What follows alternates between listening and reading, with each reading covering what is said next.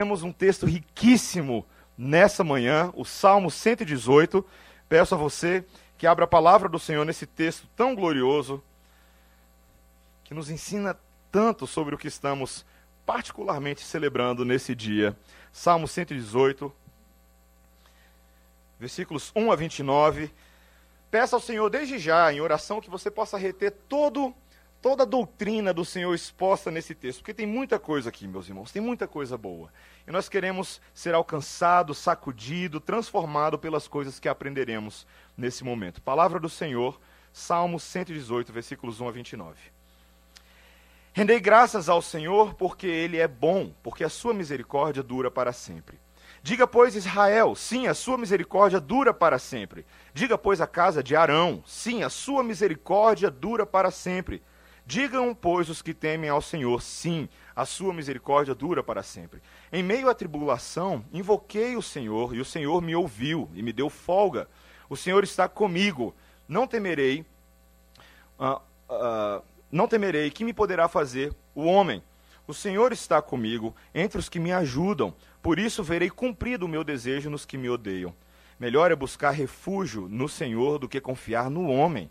Melhor é buscar refúgio no Senhor do que confiar em príncipes. Todas as nações me cercaram, mas em nome do Senhor as destruí.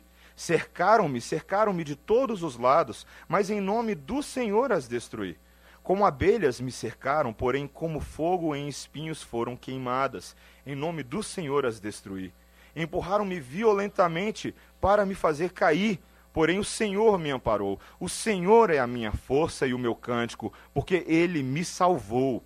Na tenda dos justos há voz de júbilo e de salvação. A destra do Senhor faz proezas.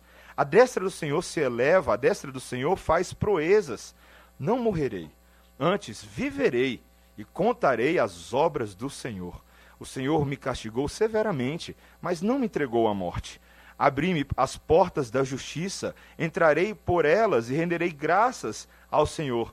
Esta é a porta do Senhor, por ela entrarão os justos.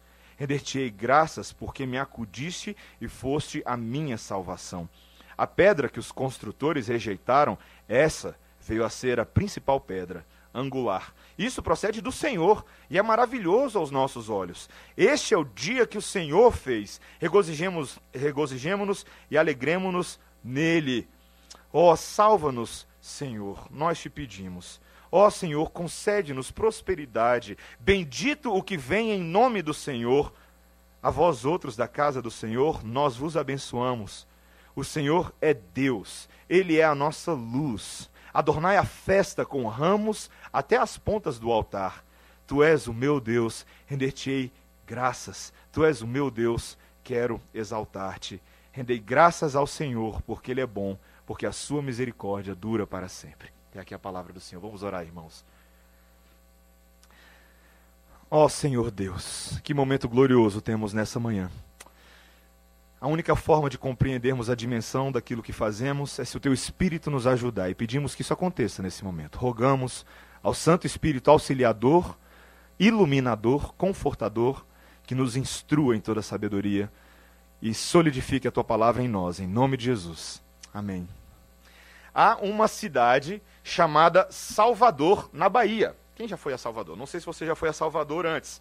Ela é uma cidade muito conhecida no cenário brasileiro pela sua uh, festa, suas festividades, celebração o ano inteiro, carnaval de época, carnaval fora de época. Uh, se você teve a oportunidade uh, de viajar de férias a Salvador, mesmo que não fosse por causa do carnaval, você já percebeu que ao ir para a praia, aquelas músicas vão ficar pregadas na sua cabeça para sempre aquelas musiquinhas que tocam nos quiosques, porque é assim que Salvador uh, funciona. Muitos turistas, ao fazer a sua pesquisa dos potenciais locais de férias no, Gusco, no Google, buscam descobrir que cidade é Salvador, que ela pode oferecer, que tipo de atrações e passeios.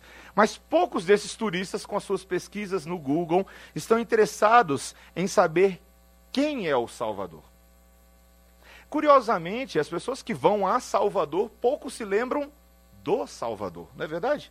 Na verdade, mesmo que haja qualquer evocação religiosa de Jesus ah, na cultura baiana, ela é tão misturada naquele sincretismo supersticioso, religioso, que o significado do nome dessa cidade está absolutamente perdido ou tem sido progressivamente esquecido pela cultura do Nordeste. Prova desse esquecimento uh, cultural não apenas para a Bahia, mas o fato de que vários símbolos religiosos da nossa cultura têm o seu significado esquecido em algum momento, é o fato de que nesse final de semana há uma celebração nacional que alude ao nome da Páscoa. Mas quando você fala isso para as crianças, a primeira coisa que elas pensam é naquele ovo que estava pendurado lá nas lojas americanas, que o valor era muito caro, mas a sua mãe não quis comprar e você insistiu e ela acabou comprando para você. Pensamos em chocolates, pensamos em amigos, mas não pensamos necessariamente ah, no significado disso. Talvez até pior do que o Natal, a Páscoa já tem sido quase que absolutamente esquecida na nossa ah, cultura. Alguns poucos se lembram dela. O que é a Páscoa, meus irmãos?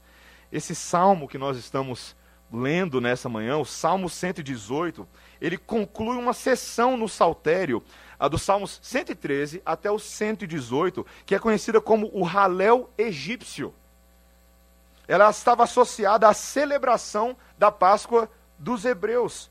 Eles cantavam esse salmo, e ao cantar esse salmo, eles se lembravam daquele momento histórico em que os israelitas foram libertos do Egito, do domínio do Egito por ocasião do Êxodo. E esse salmo, um, uma espécie também de salmo de romaria, era cantado para se lembrar daquela viagem que conduziu ao Monte Sião, aquela viagem que ainda que havia sido tão difícil, foi uma viagem gloriosa, porque foi uma viagem de libertação. Meus irmãos, este é um salmo sobre o verdadeiro sentido da Páscoa. Ele nos lembra que o amor pactual e eterno de Deus proveu o nosso livramento da nossa escravidão daquela na qual nos encontrávamos, de que Deus enviou um vencedor, um vencedor para libertar o povo. Este é um salmo de vitória e um salmo de vindicação digno de um rei. E nós vamos ver aqui nesse salmo três razões especiais. Obrigado, Maior. Já tinha dois aqui, mas eu vou precisar. Obrigado, querido. Nesse salmo nós vemos três razões, meus irmãos, para nós celebrarmos nesse dia de hoje. Não apenas para você instruir, aprender alguma coisa nova, mas para que você de fato hoje, nesse dia, celebre a Deus com alegria e com gozo. Três razões. A primeira dela, delas é porque o amor leal de Deus nos alcançou. É o que nós veremos nesse salmo. Depois nós veremos que o socorro oportuno de Deus nos livrou. E em terceiro lugar, nós veremos que o vencedor de Deus nos salvou.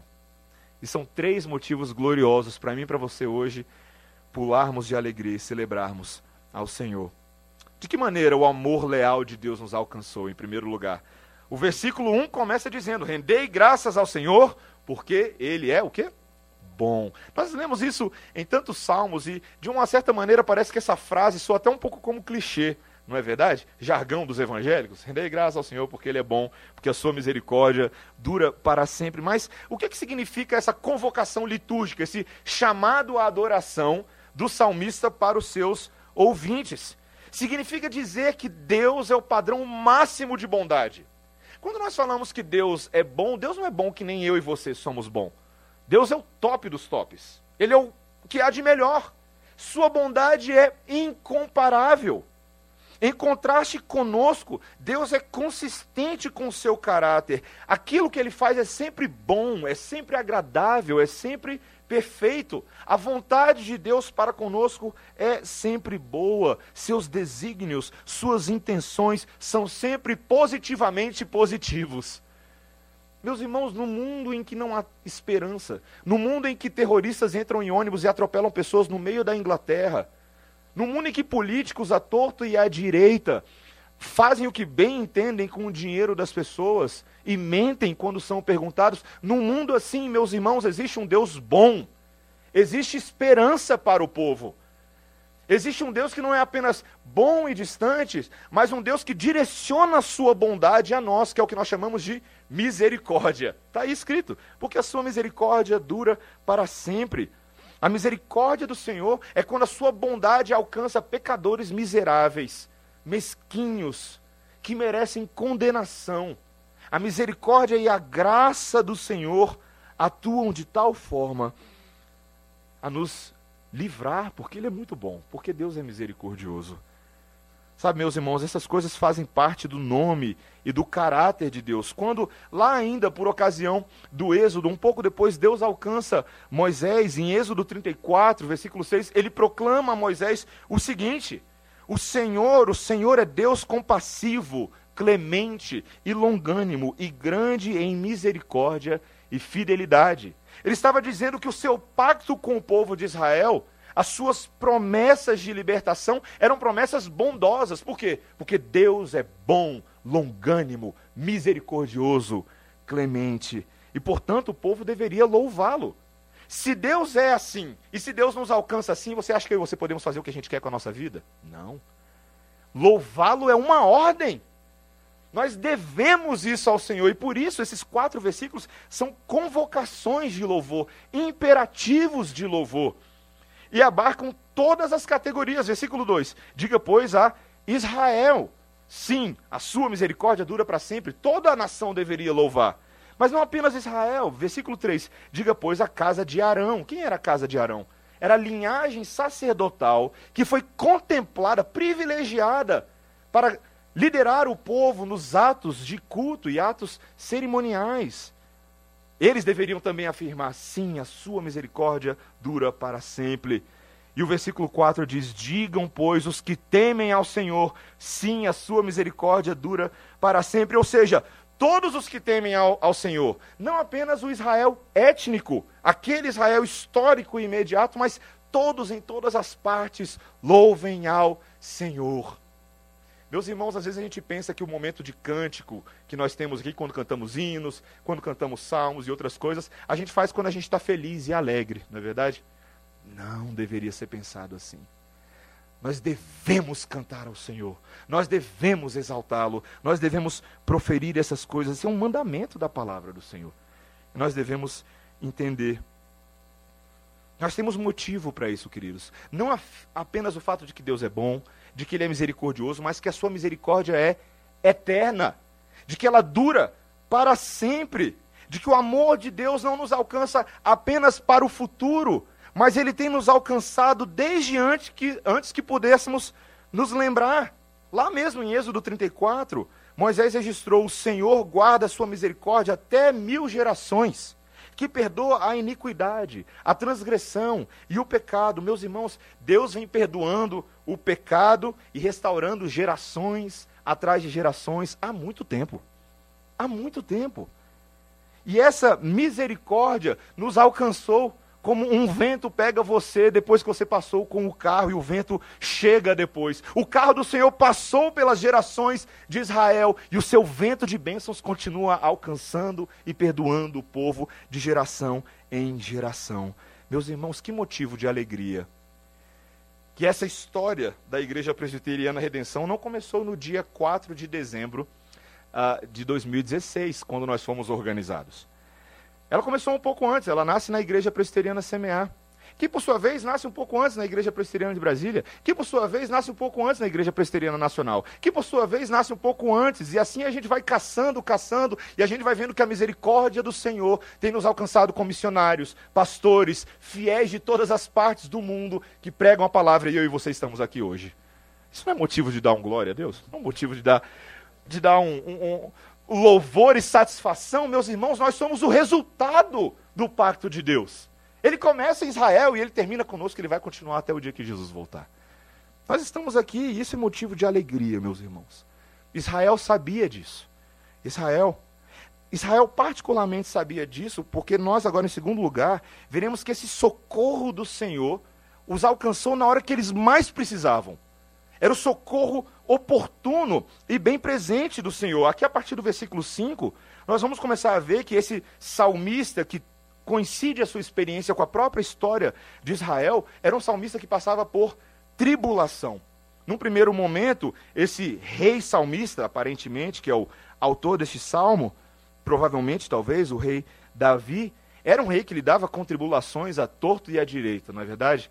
Ele tinha inimigos políticos das nações que o cercavam. Se você perceber nos versículos 10, 11, 12 e 13, ele descreve no início de cada versículo: Todas as nações me cercaram. Versículo 11: Cercaram-me, cercaram-me de todos os lados. Versículo 12: Como abelhas me cercaram. Versículo 13: Empurraram-me violentamente para me fazer cair. Essa era a situação política de um rei. Ele tinha que lidar com isso o tempo inteiro exércitos e exércitos, uma multidão como de abelhas zunindo nos seus ouvidos. Você já foi atacado por abelhas? Eu tive a oportunidade, o grande privilégio, de quando eu tinha 12 anos de idade, estava um dia brincando no parque da cidade com alguns amigos por ocasião de um aniversário de um amigo meu. Quando eu fui pegar uma bola debaixo de uma árvore, de repente vem aquele enxame de marimbondos eh, em cima de mim. Graças a Deus nada grave aconteceu comigo, mas a minha amiga a aniversariante foi para o hospital com várias picadas, várias picadas. Ninguém gosta de abelha, queridos. Eu gosto da minha abelha, Débora, mas ninguém gosta de muitas abelhas nos ferroando. É terrível. E a sensação é dolorosa. Você se sente sufocado. Você se sente ah, sem escapatória alguma.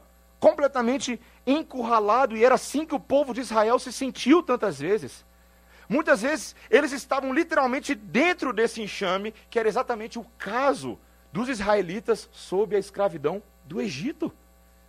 Durante 400 anos da vida deles, essa nação inteira viveu sob um regime de escravidão, meus irmãos, que era semelhante a um ataque de abelhas. A crueldade dos egípcios para com os israelitas é incomparável. Eles os tratavam com desprezo, com sadismo. O trabalho, as cargas de trabalho que os egípcios impunham eram jornadas de trabalho pesadas, tanto na carga horária quanto na carga física. Se você lembra muito bem, logo quando aquele faraó que não conhecia José se sente ameaçado pelo crescimento populacional dos israelitas que moravam na terra de Gozen, o que, que ele ordena logo no livro de Êxodo? Uma matança geral um extermínio dos bebês abortos em massa. E a sua crueldade era tão grande, queridos, que ele ordena às próprias parteiras hebreias que o façam. Que crueldade, meus irmãos. Mas, meus irmãos, o salmista reconhece que o Senhor é aquele que provê o socorro na hora certa. Na hora da nossa maior necessidade, versículo 7. O Senhor está comigo, entre os que me ajudam, por isso verei cumprido o meu desejo nos que me odeiam. O Deus do pacto já havia dito a Abraão, meus irmãos, anteriormente, que Israel sim haveria de ser escravo. Em Gênesis 15, 13 e 14, numa determinada situação em que Deus está com Abraão, ele diz: Sabe com certeza, Abraão, que a tua posteridade será peregrina em terra alheia e será reduzida à escravidão, e será afligida por 400 anos. Deus havia dito isso a Abraão, muito tempo antes. Mas terminou por aí, queridos? Não. Porque o mesmo Deus que profetizou a maldição e a desgraça, também profetizou libertação e vitória. Porque ele disse: Mas também eu julgarei a gente a quem tem de sujeitar-se, e depois sairão com grandes riquezas. Queridos, o nosso Deus nos alcança no meio da tribulação. É Ele quem nos capacita para, em meio à tribulação, de fato gozarmos do seu sustento. O próprio rei Davi foi alguém que, mesmo depois de ter passado pela tribulação,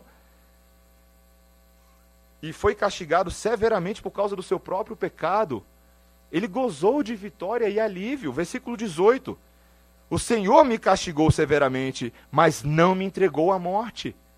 Sim, nós somos punidos por um tempo, sim, nós sofremos por um tempo, mas o Senhor não nos permitiu sucumbir de uma vez por todas. A misericórdia do Senhor livraria tanto a Davi quanto os israelitas. Se você lembra bem, aqueles egípcios tomaram um caldo para nunca mais esquecer. Ao tentar perseguir o povo de Israel por entre o mar, o Senhor os afundou. Davi posteriormente deu cabo de muitos que armaram ciladas para ele. Meus irmãos, essa é a nossa esperança. Essa é a nossa esperança. Nós vivemos num mundo mal, queridos. Um mundo em que somos atacados por toda sorte de tribulação e toda categoria de tribulação. Ontem mesmo, ah, retornando de Goiânia com os meus pais e os meus sogros, fomos à casa de uma prima da minha sogra. E ela contou pra gente que ela estava passeando no parque, há poucos dias atrás, no parque lá de Goiânia, e 8 horas da manhã, ela e o seu marido, quando um homem com a arma os assalta. 8 horas da manhã num parque em Goiânia. Pede a aliança, pede as joias, ela não tinha nada, diz com ela, ela tirou a aliança, deixou em casa, e a aliança do marido não saía, de jeito nenhum. E a arma sendo apontada, tira, tira, aquele homem xingando, proferindo obscenidades, botando pressão. E a aliança não saía, meus irmãos. Eu fico imaginando o desespero numa situação dessa. Sabe, tantas vezes nós nós achamos que nós estamos seguros nesse mundo, temos a falsa sensação de segurança, inclusive confiamos nos nossos métodos, tantas vezes, não é verdade? Como aqui no texto ele fala sobre aqueles no versículo 8 e 9 que confiam no homem e que confiam em príncipes. Nós temos os nossos sistemas de príncipes e seguranças nesse mundo. Nós colocamos alarme no nosso carro, alarme em casa, câmera de segurança no escritório, cachorro brabo no portão. Queremos que os nossos governantes e muitas vezes as suas promessas populistas nos defendam. Programamos nossos horários para entrar e sair de casa. Fazemos seguros altíssimos de saúde, de vida, seguro do cachorro, do papagaio, seguro do hambúrguer na geladeira para ninguém comer. Nós vivemos assim, uma sociedade paranoica com segurança, mas pouco recorremos àquele que de fato pode nos assegurar. Não estou falando que nós devemos, meus irmãos, nesse mundo ignorar a cautela e a prudência, mas fato é que maldito é aquele que confia apenas no homem, meus irmãos. Porque o nosso sustento vem do Senhor. Quem é que nos salva de fato? É o Senhor. Quem cuida das nossas vidas é o Senhor. É Ele quem nos guarda. Versículo 14, olha o reconhecimento do salmista. O Senhor é a minha força e o meu cântico. Por quê? Porque Ele me salvou. Ele me salvou. O Senhor é um refúgio muito preferível à confiança que depositamos nas nossas forças geopolíticas, ah, militares, em qualquer senso de segurança humano que pode ser tão vulnerável. É Ele quem de fato nos sustenta, irmãos. E é por isso que o salmista passa a dizer que nós devemos celebrar a Deus, porque é no vencedor dele. E esse é o meu terceiro ponto, é no vencedor dele que nós temos salvação. Olha o versículo 14. Como é que nós respondemos quando Deus nos salva? A resposta é cantar. Versículo 14. O Senhor é a minha força e o meu cântico, porque ele me salvou. Esse versículo, curiosamente, é uma citação exata da canção de vitória do povo no Mar Vermelho aquilo que ficou conhecido como o Cântico de Moisés, em Êxodo 15. Esses versículos 15 a 18 são uma síntese daquela cantoria, daquela verdadeira cantoria cheia de alegria pela libertação do Senhor. O salmista passa a falar nesses versículos: os feitos do Senhor são gloriosos, e agora as tendas de Israel serão preenchidas por música vibrante que descreve a vitória concedida uh, pelo Senhor. Meus irmãos, você já viu quando um jogador uh, de futebol faz um gol depois de um grande jejum de gols? O artilheiro do campeonato.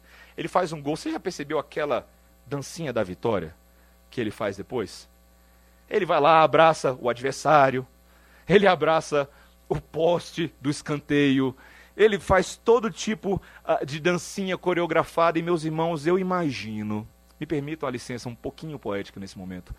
Eu imagino que houve uma espécie de dancinha da vitória de Israel depois que eles viram os egípcios dentro da água. Eu não sei exatamente o que, que, eles fizeram, se eles fizeram uma coreografia imitando Moisés. Eu não sei se eles cantaram Deus enviou dez pragas, desembanhou a espada. Eu não sei o que, que eles fizeram.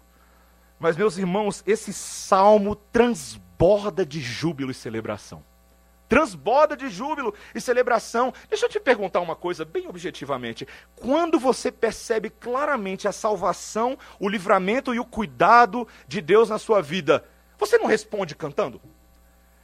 Você não responde com júbilo espontâneo do coração? E se você não o faz, você está perdendo um pouco do gostinho de viver com Deus. Viver com Deus é isso. Nós somos incentivados nesse salmo a cantar, eh, nós somos incentivados a termos as nossas casas repletas de música, de celebração a Deus. Eu tenho o privilégio, meus irmãos, de ter crescido num lar de músicos, e aí a música realmente estava presente. Todo Natal a gente passa muito tempo cantando, e nós passamos tempo cantando em situações como estamos, quando estamos, por exemplo, em viagem, no carro para algum lugar, quando a gente viajava para o Nordeste, a gente ia cantando, fazendo divisão vocal, como se fosse um coral dentro do carro. Meus irmãos, nós cantamos porque essa é a reação apropriada de louvor e adoração a um Deus que salva. É assim que nós respondemos. O povo reconhecia que Deus havia enviado vencedores para os libertar. Neste primeiro momento, Moisés era esse vencedor, esse condutor do povo para fora do Egito. Davi também foi um vencedor do seu povo. Ele foi o rei que protegeu Israel, que promoveu a salvação. E por isso o salmo fala que eles são benditos, como o versículo 26 diz: Bendito o que vem em nome do Senhor. Meus irmãos, quando Deus envia os seus mediadores, os seus vencedores, o povo vibra, o povo se alegra. Mas eu e você não somos bobos, não é verdade? Esse salmo não deixa a gente se enganar. Porque se você está lendo muito bem o mesmo texto que eu estou lendo, você está percebendo algumas ideias muito interessantes. De que o principal vencedor do povo de Deus não é Moisés. E não é Davi. O principal vencedor é o próprio Deus. Versículo 27. O Senhor é Deus, Ele é a nossa luz. Versículo 23. Isto procede do Senhor e é maravilhoso aos nossos olhos. Nós precisamos entender, meus irmãos, que a nossa celebração, a nossa festa, é porque o Senhor é o nosso próprio vencedor. Ele é o nosso rei, ele é a nossa luz, ele é a nossa libertação. A Bíblia fala muito sobre celebração e festa a reis. A cultura de Israel era uma cultura que entendia que a importância de um rei era tão grande que isso deveria ser celebrado. Celebrado não apenas com cânticos, mas também com cerimônias, com atos que demonstravam a submissão desses súditos ao verdadeiro rei. Davi foi celebrado assim muitas vezes.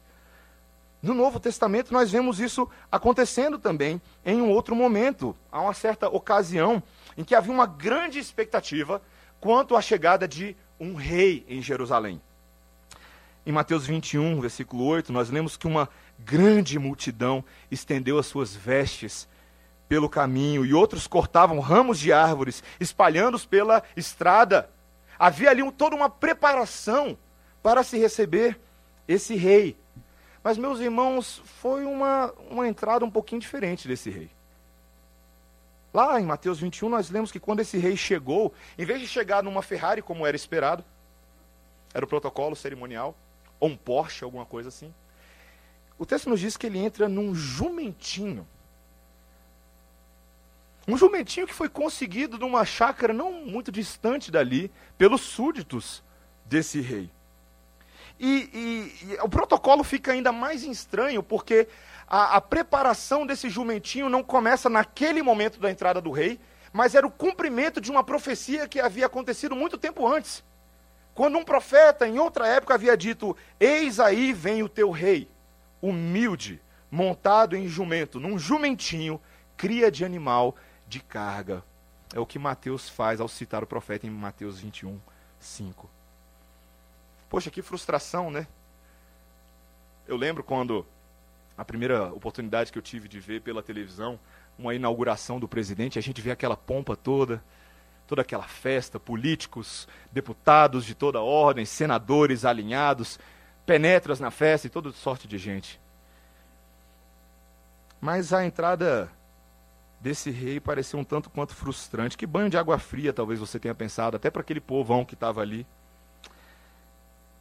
Mas você realmente acha que as multidões ficaram decepcionadas com a entrada desse rei? Meus irmãos, em Mateus 21, versículo 9, nós lembramos que as multidões, tantas que o precediam, quanto as que o seguiam clamavam: Hosana ao filho de Davi. Bendito o que vem em nome do Senhor. As multidões citam o salmo, porque elas conhecem o salmo.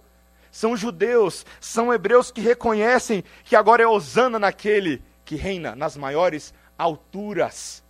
É o que eles fazem. Eles citam o Salmo 118. E em Mateus 21, 10, nós lemos que, entrando ele em Jerusalém, toda a cidade se alvoroçou. E as pessoas perguntavam: quem é esse? E as multidões clamavam: Este é o profeta Jesus, de Nazaré da Galileia. Meus irmãos, você sabe que momento era esse em Jerusalém? Era um momento em que a Páscoa se aproximava. E quem entrou triunfalmente para essa, feste... para essa festa e celebração como rei foi o próprio Cordeiro Pascal sentado num jumentinho. Era chegado, meus irmãos, aquele cujo sacrifício, cuja vida revelaria ao povo o verdadeiro amor pactual de Deus aquele que havia vindo para Jerusalém, porque ele era o libertador dos israelitas do Egito. Ele era o socorro bem oportuno contra a escravidão do pecado que se abatia sobre nós como um enxame de abelhas. Meus irmãos, quando o pecado nos cercava por todos os lados, eis que Jesus entra num jumentinho em Jerusalém. E os eventos que ali aconteceriam eram eventos, meus irmãos, para que eu e você pudéssemos passar pelo meio do mar vermelho. Para que eu e você pudéssemos comer do pão que desceu do céu. Para que eu e você pudéssemos gozar de uma vida abundante, uma vez que agora fomos verdadeiramente libertos. Como que Jesus seria capaz de fazer isso, meus irmãos? Como era possível que um homem entrando num jumentinho fosse capaz de resolver o problema de milhares e milhares no mundo? Sabe como que eu e você sabemos disso? Por causa do Salmo 118. O Salmo 118 nos fala de verdades absurdas. E deixa eu falar uma coisa para você que está aqui hoje. Se você não crê em profecia bíblica, se você é desses que acha que a Bíblia é uma série de fábulas inventadas para tentar defender um ponto, uma história, arrancar dinheiro do pessoal na igreja. Se você é desses que pensa dessa forma, você tem um problemão com o Salmo 118 nessa manhã. Porque o Salmo 118 nessa manhã é um salmo de precisão profética, meus irmãos. Como que Jesus cumpriu a Páscoa? Versículo 20, perdão, versículo 22. A pedra que os construtores rejeitaram, essa veio a ser a principal pedra angular. Você encontra esse versículo no Novo Testamento espalhado de ponta a ponta em Pedro e em tantos outros. No livro de Atos, quando Lucas fala da apresentação de Pedro e João diante do Sinédrio, quando eles citam esse texto. Quando na primeira epístola de Pedro ele cita esse texto no capítulo 2, para nos lembrar, meus irmãos, que aquela pedrinha que havia sido rejeitada pelos homens no passado, num primeiro momento, o rei de Israel desprezado. Mas num segundo momento, esse Jesus carpinteiro de Nazaré, meus irmãos, este é a pedra angular do edifício. Este que fora rejeitado, ele é a base. O edifício desmorona se ele não estiver lá. Ele é o sustento. Meus irmãos, o que, que a, a morte de Jesus nos conquistou? ela nos conquista, meu irmão e minha irmã, algo glorioso de acordo com o versículo 19 e 20 deste salmo, quando o salmista diz: Abri-me as portas da justiça, entrarei por elas e renderei graças ao Senhor. Esta é a porta do Senhor, por ela entrarão os justos. Com a morte e a ressurreição de Jesus, meus irmãos, nós temos uma porta de justiça se abrindo diante de nós. Nós que éramos injustos, porque não se engane, não eram apenas os inimigos como os egípcios, os amorreus e os caldeus que eram os inimigos. Nós éramos inimigos de Deus. E se Deus não estivesse abrindo a porta da justiça para a nossa entrada, nós estaríamos na mesma, condenados até hoje. Mas Jesus, meus irmãos, é a porta. Ele nos dá nova justiça. Meus irmãos, como é possível para esse salmista afirmar no versículo 18: O Senhor me castigou severamente, mas não me entregou à morte? Como é possível ser castigado severamente e não ser entregue à morte? Meus irmãos, porque Jesus, após ser duramente castigado, ele morreu em meu e em seu lugar para que nós tivéssemos vida. Essa é a resposta do resto da Bíblia toda, depois do Salmo 118. Meus irmãos, esse é o verdadeiro sentido da Páscoa. Esse é o sentido da Páscoa. Esse feriado nacional esqueceu-se de que esse salmo nos mostra, versículo 24, veja o versículo 24: Este é o dia que o Senhor fez. Regozijemo-nos e alegremos-nos nele. Nós nos alegramos com salvação do céu, meus irmãos. Com salvação dos céus. Versículo 28. Tu és o meu Deus, render-te-ei graças, tu és o meu Deus, quero exaltar-te. Versículo 29. Rendei graças ao Senhor, porque Ele é bom, porque a sua misericórdia dura para sempre. É assim, meus irmãos, é assim. Eu e você temos essa tendência, como eu falei na semana passada, a uma amnésia espiritual. Nós nos esquecemos rapidamente dos feitos de Deus. No dia a dia, você tem lá um filho dando trabalho, você se esquece de tudo. Você não passou no concurso dos bombeiros, você esquece de tudo. O trânsito para Águas Claras está pesado, você esquece de tudo. Dor de dente naquele que você nem sabia que você tinha um dente lá atrás, você esquece de tudo. Nós somos assim. Nós por nada nos esquecemos da bondade, da misericórdia de Deus em Jesus. Mas, meus irmãos, ainda bem que Deus criou esse dia, como o salmo fala. O dia do Senhor. O dia em que esse salmo era cantado na vida do povo de Deus era dia de se lembrar, de celebrar, de botar de lado os nossos problemas e lançar toda a nossa ansiedade em Deus, porque Ele tem cuidado de nós, Ele nos salvou, Ele nos livrou. Meus irmãos, nós precisamos aprender a fazer isso.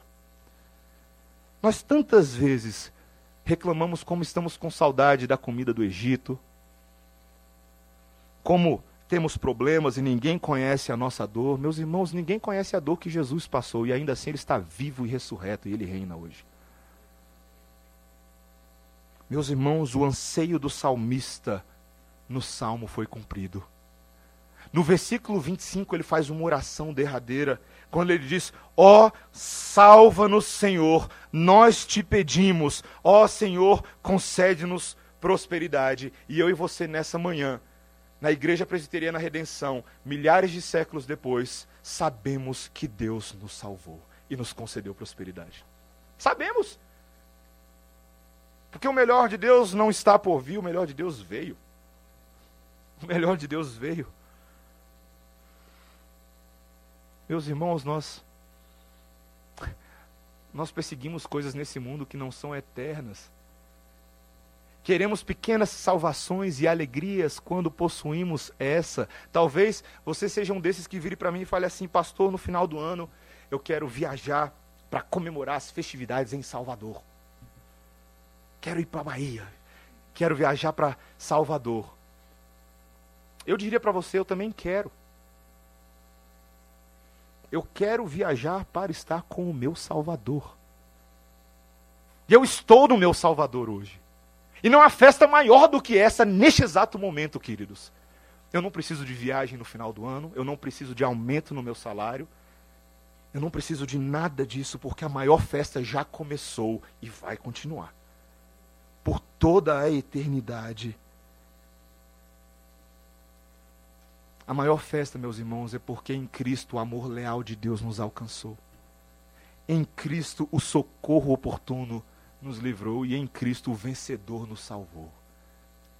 E que você celebre com isso, meus irmãos. Hoje nós teremos oportunidade para fazer isso com as nossas famílias, com os nossos irmãos, com os nossos queridos. Inclusive, talvez você se encontre com outros que hoje não conhecem o Senhor Jesus ainda. Amigos de trabalho e por aí vai. Sabe o que você faz? Celebre com eles e fale para eles do verdadeiro motivo da festa desse dia. Do verdadeiro motivo. Compartilhe isso com as pessoas faça conhecido o nome de Jesus, o rei que entrou num jumentinho, mas hoje reina e reinará para sempre. Amém? Vamos orar, irmãos. Senhor Deus, nós te louvamos porque nessa manhã de domingo, nesse dia que o Senhor fez para o louvor da tua glória, somos lembrados do sacrifício de Jesus, aquele que morreu, mas aquele cuja sepultura não o pôde segurar também, Senhor. Aquele que se levantou pela força do seu próprio poder. Aquele que foi trazido à vida pelo Pai, o Espírito de, de Cristo. É aquele do qual gozamos hoje a nossa própria vida e festa. Senhor, nós te louvamos por isso, Senhor, nós te louvamos Senhor, não queremos apenas que isso seja um clichê nas nossas vidas, mas queremos render graças ao Senhor, porque o Senhor é bom e a tua misericórdia, Senhor, dura para sempre. E nós te louvamos por isso nessa manhã, Senhor. Que ao longo desse dia sejamos alegrados e repletos de esperança na ressurreição de Jesus. Que os nossos problemas percam o brilho e que Ele ganhe brilho para nós. Em nome de Jesus. Amém.